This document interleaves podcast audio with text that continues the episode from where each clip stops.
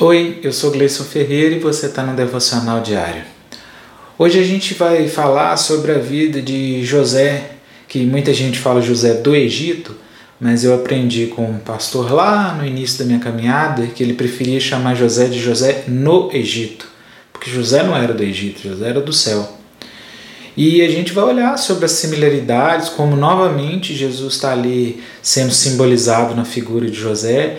Essa série nossa está tratando disso, da interpretação bíblica de trás para frente, olhando tudo que aconteceu no Velho Testamento, a sombra do que foi Jesus Cristo, e a gente, para provar que Jesus, a Bíblia toda fala de Jesus e de Cristo.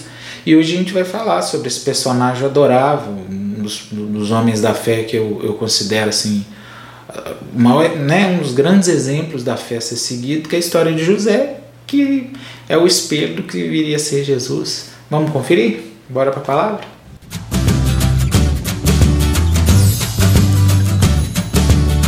Gênesis capítulo 45, versículo 4 Disse mais José a seus irmãos: Peço-vos, chegai-vos a mim. E eles se chegaram. Então disse: eu sou José, vosso irmão, a quem vendestes para o Egito. Mas agora não vos entristeçais, nem vos irriteis contra vós mesmos por me haverdes vendido para cá, porque para a conservação da vida Deus me enviou diante de vós. Esse trecho que a gente acabou de ler está narrando o que José veio falar para os seus irmãos é, depois né, de tudo que ele padeceu na mão dos irmãos, foi vendido como escravo, foi assim, é uma história comovente. A gente vai falar um pouquinho dela, mas antes eu preciso pedir para você se inscrever, deixar o like, deixar nos comentários, ativar o sininho, né, para esse conteúdo continuar aí chegando na vida das pessoas. E também lembrar que a gente está no Outubro Rosa, o mês de combate e prevenção ao câncer de mama, também aqui na, na, na na nossa descrição a gente vai deixar o link, né, para as meninas aí se cuidarem e, e os meninos ajudar as, as, suas mulheres, as suas esposas, suas namoradas, irmãs a se cuidar, tá bom? Então, né, José, como a gente leu nessa passagem, quem foi José na Bíblia? José foi um, um, um, um personagem, ele foi um dos filhos queridos de Jacó. Jacó, né, que a gente já viu que que teve aquele episódio em que a gente viu que foi abençoado pelo próprio Jesus. No, no se você não viu, nesse vídeo que está aparecendo aqui, a gente falou sobre isso. Jacó também teve contato com Jesus e veio depois de se chamar Israel, teve o nome mudado, porque Jacó era. O nome significava usurpador ou algo parecido, né? E Deus mudou o nome dele. E José foi um dos, doze filhos de, de Jacó e um dos filhos amados, né? Que um dos que ele mais amava, porque era filho de uma das mulheres dele, que ele realmente amava. E só que os irmãos tiveram muita inveja dele, porque ele estava predestinado, ele era um homem de sonhos, era um menino, na verdade, que sonhava. Um dia ele sonhou, falou assim: Não, pai, eu sonhei que o sol, a lua e onze estrelas se curvavam diante de mim. Aquilo para os irmãos foi um absurdo. Ele está falando é da gente. O pai entendeu que que estava falando dele, como é que o menino daquele que não, não servia nem para estar tá na fazenda colhendo podia. E um dia eles, eles, eles jogaram José num, num poço para ver se ele morria. Aí ficaram com medo de, de matar e, e, e, ter que pagar por esse pecado. Aí venderam ele para um, um, comerciante que acabou levando ele para o Egito por moedas de prata. Mas como Deus era com esse menino, em tudo ele prosperava. Tudo ele, ele, ele ele era reconhecido e colocado como gestor, tanto que quando ele foi vendido como escravo, com Potifar, que era o chefe da guarda do faraó, eu estou contando isso para quem não conhece, só para ter uma noção. Ele, em pouco tempo, a casa de faraó começou a, de Potifar começou a prosperar demais e Potifar colocou tudo para ele para ele cuidar, porque tudo dava muito certo. Até ele ter um problema com a mulher de Potifar, ele era inocente desse problema, mas mesmo assim ele foi encarcerado, jogado na cadeia. Aí na cadeia ele conheceu dois presos lá do, de Faraó, e dentro da cadeia ele acabou virando administrador da cadeia também, porque prosperava, as coisas se organizavam. E lá ele teve um sonho e revelou o sonho desses, desses dois presos, e a história vai contar que ele vai acabar chegando a Faraó. E Faraó atormentado com aquele sonho lá da, da vaca gorda, né? Quem vai, ah, tempo da vaca a vaca magra, vem daí, vem do sonho do, do faraó que sonhou com, com sete vacas gordas que eram comidas por sete vacas magras e sete espigas de milho vistosa que eram destruídas por sete espigas de milho minguada e ninguém dava é, interpretação desse sonho para faraó e aí esse um desses presos que ficava lá na, preso com o faraó falou, olha, eu conheci um cara quando estava na cadeia que interpreta sonho. O faraó pediu para chamar e, e José interpretou tudo direitinho e faraó colocou ele como governador do Egito para cuidar de tudo. E, e, nesse tempo em que ele cuidou, ele preparou tudo, fez uma plantio, guardou as coisas durante sete anos. E quando veio a fome, só tinha comida no Egito por causa de, de José. E a Bíblia vem falar que era o mundo inteiro estava padecendo fome. E todo mundo começou a descer para o Egito porque sabia que lá tinha, tinha comida.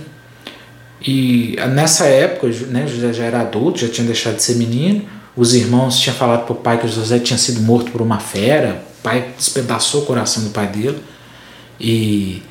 Bom, mas enfim, acabou que os irmãos né, foram para o Egito para buscar comida e chegando lá descobrem que José estava vivo e falou: Nossa, agora o homem mais poderoso do mundo, o que, que ele vai fazer com nós?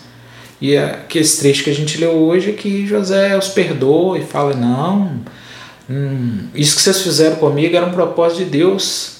Deus me mandou diante de vocês para eu, eu salvar todo mundo ao meu redor. Se vocês não tivessem feito isso comigo, eu não estava aqui não estava seguindo as orientações de Deus, sofri muito. Mas é, aí tem uma curiosidade que ele teve dois filhos no Egito, Efraim e Manassés. Um quer dizer, né, o nome que ele deu para um dos filhos é porque ele esse, o nome de, quer dizer que Deus apagou da memória dele todo o sofrimento que ele passou. E o outro quer dizer que Deus me fez prosperar na terra da minha aflição. Olha, olha que, que bacana.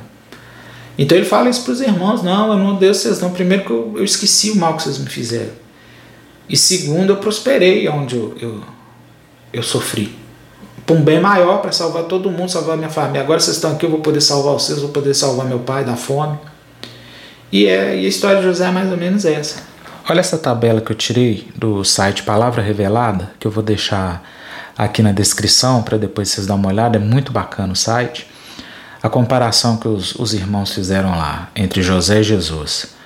Os dois eram amados do Pai, os dois foram rejeitados pelos seus, os dois foram vendidos por moeda de prata, os dois sofreram falsa acusação, os dois tiveram o, o mundo da sua época curvando diante deles, os dois foram cheios do Espírito Santo, os dois conheciam os mistérios de Deus, os dois iniciaram seus ministérios aos 30 anos.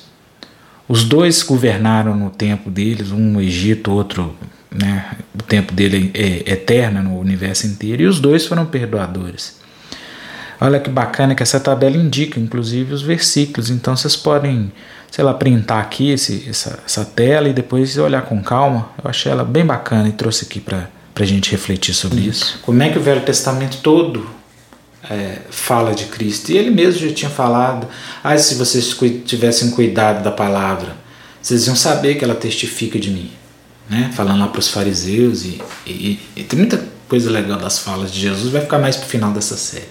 Por enquanto, a gente vai passar por esses grandes personagens aí da, do Velho Testamento. Então é isso, sabe, gente? É, o exemplo, quando a gente lê a história de José, é muito, sim, é muito claro que ele está apontando para Jesus. E, e aí ficam vários ensinamentos, sabe, na história dele. Essa questão que nem tudo que as pessoas fazem com a gente, nem tudo que a gente sofre, é, não quer dizer que não tem um propósito, às vezes, divino. Às vezes Deus está nos preparando para a gente fazer uma coisa maior. Às vezes para socorrer até aquelas pessoas que nos fizeram sofrer. É, e está cheio, está cheio, na, na, na Bíblia está cheio desse tipo de situação em que Deus levanta um, um atormentador na vida do, do, da pessoa de bem, da pessoa que quer fazer as coisas certas, e na verdade a gente às vezes se pergunta, não Deus, como é que o Senhor permite a gente tentando caminhar direitinho, fazer as coisas tudo direito, e, e tem, e aparece uma pessoa dessa que nem é temente a ti e tem poder para guiar a nossa vida e, e atormentar, e aí, se a gente tiver calma, se a gente tiver esse tipo de exemplo que a gente leu de José, de Jesus, a gente consegue perceber que, olha, peraí, tem um propósito maior, é, é essa que é a hora que eu tenho para revelar e mostrar a diferença daquele que serve ao Senhor e quem não serve, sabe? É, a gente não tem que ficar chateado com, com as pessoas que se levantam contra nós ou atacar essas pessoas, sabe? Tem um pastor, o pastor Lucinho, ele fala uma coisa que eu gosto, assim, para mim eu acho fantástica, que ele fala assim, é fruta podre, a gente não tem que tacar pedra não, ela cai sozinha. E quando ela não cai, ela fica ali sendo comida de, de mosca, de larva, de, de morcego. Hum, não liga não, não amaldiçoa não, não taca pedra não. Vai lá, faz o que tem que ser feito, entrega o que tem que entregar, dentro, né, dentro do limite da, da justiça, da legalidade. Né? Às vezes está num trabalho, às vezes está na família, não, não preocupa não. Faz igual José, eles, vai chegar o tempo que, que, que você vai ser exaltado, sabe? Que você vai ser colocado como cabeça e, e, e, vai, e vai representar alguma coisa, algum bem maior para a obra de Deus, sabe? Talvez, talvez a gente não enxergue aqui nessa terra, mas vai estar tá lá no, no, nosso livro, no livro das obras, né? Do, do Cordeiro. É, é bom frisar, né? Que a Bíblia fala de dois livros. A gente fala do livro da vida do Cordeiro que é aquele livro onde a gente encontra a salvação eterna, quando a gente entrega a vida a Cristo e pede a Ele para vir nos né, cuidar da nossa alma eternamente, nos ressuscitar no grande dia dele.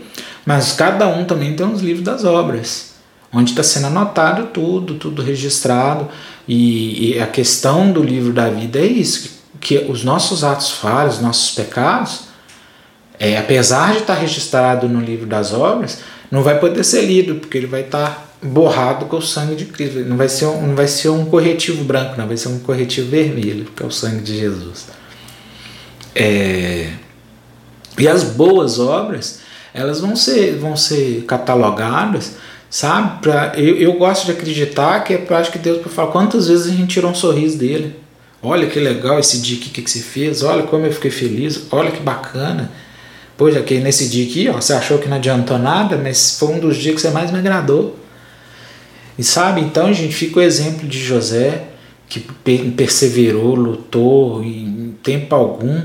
Eu gosto de uma, de uma metáfora que um grande pastor um dia falou, que apesar de não estar redigido na Bíblia, mas a gente gosta de, de imaginar que aconteceu, que José podia, naqueles, todos aqueles sofrimentos, ficar pensando: Poxa, mas Deus não me responde, Deus não fala mais nada comigo. E, e provavelmente naquele dia em que Faraó fez dele governador do Egito, e que ele devia estar, tá, depois de estar tá sofrendo na cadeia, aquela coisa toda, entrar naquele quarto maravilhoso de, né, de todas as especiarias do Egito, comemorando na cama, pulando igual um menino que o coração dele nunca deixou de ser criança que ele deve ter até falado assim para Deus, é Deus, mas sem esperança de Deus responder, porque quantos anos que ele não ouvia, né?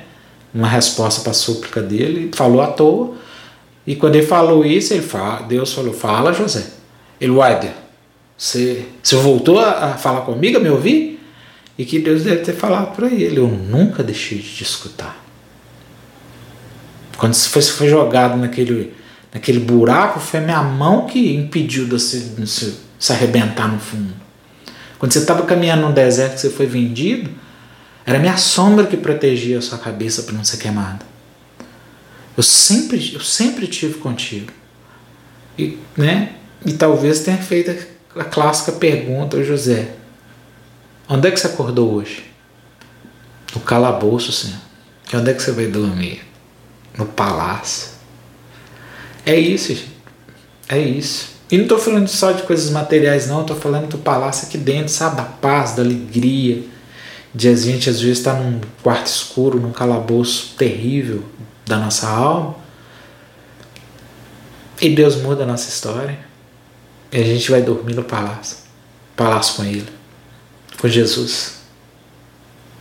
É isso que eu queria deixar por hoje aqui, tá, gente? Forte abraço. E se inscrevam e fiquem com Deus.